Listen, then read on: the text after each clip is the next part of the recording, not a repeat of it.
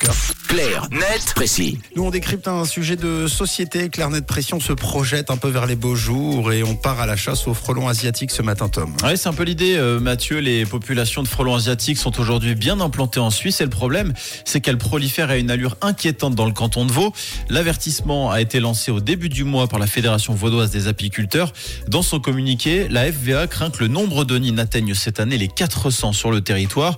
Pour vous faire une idée, en 2023, l'organisation spéci- spécialisée en a démantelé 40, ce qui signifie que le nombre d'interventions pourrait être multiplié par 10. C'est tout simplement énorme. On va dire donc, et comment ça se fait? Alors deux raisons principales à cette multiplication. D'abord le climat chez nous qui semble plutôt très bien convenir à cet insecte.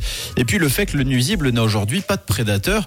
Et oui, comme son nom l'indique, le frelon asiatique ne vient pas d'ici.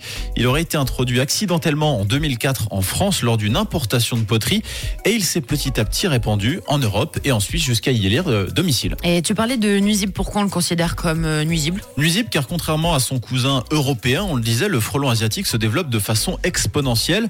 Et le journal 24 heures rajoute dans un article sur le sujet qu'en plus d'attaquer les colonies d'abeilles mellifères, le frelon asiatique décime les insectes locaux et dégrade les vergers en se nourrissant de fruits. C'est donc une vraie menace pour notre écosystème. Ouais, D'où euh, l'intérêt de limiter le nombre de nids le plus tôt possible dans l'année, quoi. Exactement, et c'est aussi le sens de l'avertissement envoyé en ce début de mois de février par la Fédération vaudoise des apiculteurs, que l'opération soit rapide et participative afin que chaque personne qui identifie un spécimen ou un nid chez lui puisse le signaler. Alors si jamais vous vous demandez à quoi peut ressembler un nid de frelon asiatique, un expert biologique et professeur à l'université de Lausanne interrogé par 24 heures explique que les nids ressemblent à des balles de tennis brunes et se trouvent généralement dans des endroits protégés des intempéries comme une cabane de jardin, un avant-toit ou un garage.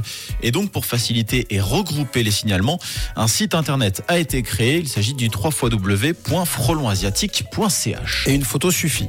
Oui. Et n'intervenez pas euh, vous-même, évidemment. Il faut agir avec vigilance. Merci Tom. Claire Net Précis euh, va faire son nid euh, dans les podcasts. Ça se passe sur rouge.ch. Ce sera aux alentours de 10h. Parler d'actu, c'est aussi sur rouge. Rouge.